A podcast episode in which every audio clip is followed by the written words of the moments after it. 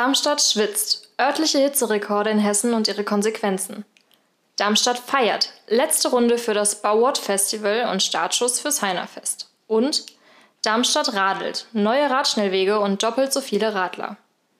Das sind heute die Themen der Station 64, eurem Podcast für Darmstadt und Südhessen von Echo Online. Und damit hallo Südhessen und herzlich willkommen zur 44. Folge der Station 64. Mein Name ist Anka und ich freue mich, dass ihr auch in dieser heißen Juniwoche eingeschaltet habt. Ja, heiße Juniwoche. Ich hoffe, ihr konntet das Wetter sonnig genießen und wart schwimmen oder Eis essen. Ich für meinen Teil saß am Schreibtisch und da war bei dieser Hitze kaum ein klarer Gedanke zu fassen. Und für diese Woche waren ja auch Rekordtemperaturen angemeldet. Und an einigen Stationen in Hessen war es tatsächlich am Mittwoch sehr, sehr heiß. Der höchste Wert im Juni seit Aufzeichnung der Wetterdaten wurde am Frankfurter Flughafen gemessen. Da waren es 37,5 Grad und so heiß war es dort im Frühsommer noch nie zuvor. Allerdings konnte das den 70 Jahre alten Hitze-Hessen-Rekord im Juni nicht knacken. Der liegt nämlich bei 38,2 Grad und wurde am 27. Juni 1947 im Frankfurter Westend gemessen. Ja, und bei so einem Wetter herrscht in vielen Lebensbereichen Ausnahmezustand. In ICEs fallen reihenweise die Klimaanlagen aus, Hunde müssen aus überhitzten Autos befreit werden. Und auch in Darmstadt sind die Auswirkungen des extremen Wetters deutlich spürbar. Zum Beispiel im Wald, dort sind die Bäume trocken, die Kronen haben teilweise kein Laub mehr und manche sind auch schon verdörrt. Das liegt zum einen am Hitzesommer des vergangenen Jahres, aber eben auch daran, dass es im Herbst und Winter viel zu wenig geregnet hat und dadurch der Bodenwasserspeicher nicht wieder aufgefüllt wurde.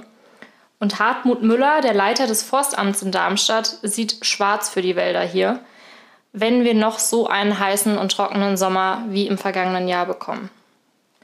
Und die Schutzgemeinschaft Deutscher Wald und auch die Darmstädter FDP fordern genau deswegen jetzt die Stadt Darmstadt und das Regierungspräsidium dazu auf, dagegen vorzugehen. Was genau sie fordern und was die Wasserwerke mit der ganzen Sache zu tun haben, könnt ihr online auf www.echo-online.de nachlesen. Da hat meine Echo-Kollegin Annette Wannemacher-Saal alle wichtigen Infos für euch zusammengetragen.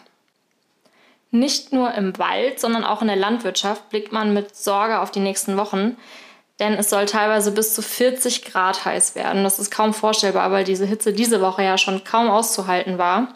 Und für die Landwirte im Landkreis Darmstadt-Dieburg beginnt der Arbeitstag nun früher als gewöhnlich, weil sie eben der Mittagshitze ausweichen müssen, aber vor allem müssen sie mehr bewässern, eben um ihre Ernteeinbußen zu begrenzen, weil auch der Boden hier nicht genug Wasser speichern konnte. Ähnlich wie in den Wäldern sind also auch die Felder zu trocken. Und neben der Trockenheit gibt es noch ein anderes gravierendes Problem, und zwar die heiße Sonne. Die brennt nämlich auf die Früchte und das Obst kann nicht mehr genügend Nährstoffe aufnehmen. Im Umkehrschluss bedeutet das, es gibt kleinere Kirschen, es gibt kleinere Äpfel, verbrannte Erdbeeren und so weiter. Und die Stachelbeeren können sogar Sonnenbrand bekommen. Und um diesen Wasserverbrauch so gering wie möglich zu halten, bewässern jetzt einige Landwirte ihre Felder schon nachts. Bislang ist man in der Landwirtschaft im Kreis allerdings noch relativ optimistisch, weil viel schlimmer als im letzten Jahr kann es ja kaum werden.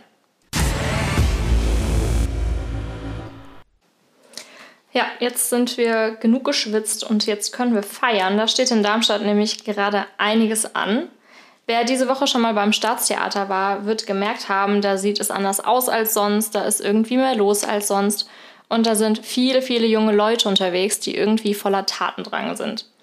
Der Grund dafür ist das Bau-Watt Festival. Der Name verrät es schon ein bisschen. Bau steht für Bauhaus. Das Bauhaus feiert nämlich in diesem Jahr sein 100-jähriges Jubiläum und die Darmstädter Studierenden aus verschiedensten gestalterischen Studiengängen, das sind Architekten, das sind Kommunikationsdesigner, das sind aber auch viele Studierende vom Mediencampus in Dieburg von der Hochschule Darmstadt. Die haben sich mit dem Gestaltungskollektiv Diese Studio zusammengetan, um an die Bauhaustradition zu erinnern und ihr irgendwie auch neues Leben einzuhauchen. Wofür allerdings das What in Bau-What steht, habe ich meine Mitbewohnerin Stefanie Waken gefragt, die selbst Teil des Projektteams ist. Bei Bau-What ging es darum, den Bauhausgedanken neu aufleben zu lassen und neu zu interpretieren. Wir haben eine interdisziplinäre ähm, Gestaltung Summer School gegründet, in der wir uns damit beschäftigt haben, was für uns wichtig ist, ähm, wie eine Gestaltungsschule heute aussehen könnte oder sollte. Und ja, haben eine Schule der Selbstwirksamkeit hier gegründet. Ja, das Bauhaus war ja eine Kunstschule und die Darmstädter Version davon zielt jetzt auf die Selbstwirksamkeit ab, wie Steffi uns das eben schon erklärt hat. Und das Team aus kreativen Köpfen hat sich das schon vor Monaten überlegt und geplant. Und äh, Steffi hat mir erklärt, wie diese Vorbereitungen abgelaufen sind. Wir hatten seit Mai zwei Workshops, die sich mit dem Inhalt und der Form unserer Schule beschäftigt haben, gemeinsam mit dem Diese-Studio und dem Florian Walze von der Hochschule Darmstadt. Genau, und das, was jetzt bei rumgekommen ist, kann man sich noch bis Sonntag auf dem Platz des Staatstheaters anschauen.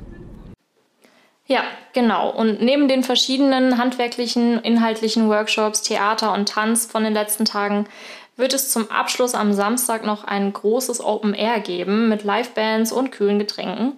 Und das kostet keinen Eintritt, deswegen lohnt sich das auf jeden Fall, da mal vorbeizuschauen. Und wenn das Bauwort vorbei ist, steht auch schon das nächste Fest in den Startlöchern. Es wird also nicht langweilig in Darmstadt. Ab nächsten Donnerstag geht es weiter mit dem altbekannten Darmstädter Heinerfest und das geht in diesem Jahr schon in die 69. Runde. Und vom 4. bis zum 8. Juli wird es da in der Innenstadt neun Bühnen, 70 Bands und insgesamt 170 Veranstaltungen geben. Organisiert wurde das Ganze im Vorfeld zwölf Monate lang vom Verein aus Laienspielern und der besteht aus rund 100 ehrenamtlichen Helfern des regionalen Heimatvereins. Ja, und wer das Heinerfest kennt, der weiß, es lebt nicht nur von der Lokalität, sondern auch von seiner Internationalität und ist irgendwie ein Fest für alle, die Darmstadt neu kennenlernen wollen. Und es lohnt sich auf jeden Fall auch für die Nicht-Heiner und Heinerinnen, ähm, dort mal vorbeizuschauen. Allerdings gibt es da in diesem Jahr auch ein paar Neuerungen. Wegen der 700.000 erwarteten Besucher wird es in diesem Jahr zum ersten Mal gehandelt wie das Schlossgrabenfest, alleine wegen der Größenordnung. Und deshalb herrscht im Herrengarten zum Beispiel striktes Glasverbot. Das ist aber nicht die einzige Neuheit. Es gibt auch ein paar gute Neuigkeiten, denn es wird einen barrierefreien Rundgang für Rollstuhlfahrer geben, damit sie ohne Probleme übers Festgelände fahren können. Und die kriegen auch einen extra Platz beim Feuerwerk am 8. zum Schluss. Da wird es dann einen gesonderten Bereich geben, wo Rollstuhlfahrer sich das Feuerwerk anschauen können. Eröffnet wird das 69. Heinerfest am Donnerstag um 18 Uhr auf der Konzertbühne im Herrengarten. Und danach geht es zum Bieranstich in die Festhalle Hausmann auf dem Karolinenplatz. Und damit kommen wir auch schon zum letzten Thema dieser Woche. In der letzten Woche habe ich ja bereits äh, davon gesprochen, wie gefährlich es in Darmstadt für die Radfahrenden ist. Und damit der Radverkehr in Zukunft sicherer wird, macht die Stadt nun den ersten großen Schritt für mehr Fahrräder auf Darmstadts Straßen. Das Stadtparlament hat hierfür gemeinsam mit Radaktivisten am Dienstag ein Strategiepapier beschlossen und möchte nun doppelt so viele Radfahrende wie bisher auf die Straßen locken. Aktuell machen die Radelnden nämlich nur 17 Prozent aller Verkehrsteilnehmenden aus und bis 2030 sollen das bereits 30 Prozent sein. Um diese sogenannte Radstrategie Darmstadt zu erreichen, sind allerdings konkrete Maßnahmen notwendig. Dazu gehören zum Beispiel breitere Radwege, weniger Straßenpoller, aber auch weniger Parkplätze, worüber sich die meisten in Darmstadt nicht freuen werden, weil in Darmstadt gibt es ohnehin sehr wenige Parkplätze. Und im Juli soll es jetzt schon in der vielbefahrenen Teichhausstraße an die Umsetzung gehen. Dort wird im Zuge einer Fahrbahnerneuerung auch direkt schon ähm, auf beiden Seiten ein etwa zwei Meter breiter Radweg angelegt. Um den Radverkehr auch über Darmstadts Stadtgrenzen hinaus zu fördern, soll künftig auch das Rhein-Main-Gebiet und die Rhein-Neckar-Region mit Hilfe eines Netzes von Radschnellwegen miteinander verbunden werden. Am Dienstag wurde eine Machbarkeitsstudie in Heppenheim vorgestellt und nach den ersten Ergebnissen sollen diese Radschnellwege vor allem dafür da sein, schnellere und vor allem direktere Verbindungen für Radfahrende zu schaffen, also möglicherweise auch für alle berufstätigen Pendlerinnen und Pendler eine gute Möglichkeit, um auf das Auto zu verzichten. Die ersten fertigen 3,6 Kilometer verbinden jetzt schon Darmstadt-Wixhausen und Egelsbach und insgesamt soll die Fahrbahn von so einem Radschnellweg eben vier Meter breit sein und somit genügend Platz bieten zum Überholen und auch für Gegenverkehr. Und in Zukunft sollen noch viel mehr von diesen Radschnellwegen folgen in Darmstadt. So, und das war's von mir für diese Woche. Nächsten Freitag versorgt Anna euch wieder mit allen wichtigen Nachrichten für Südhessen. Wie immer gilt, wenn ihr Anregungen, konstruktive Kritik oder Themenwünsche habt, schreibt uns gerne eine Mail an eol-kontakt.vrm.de. Bis bald und tschüss.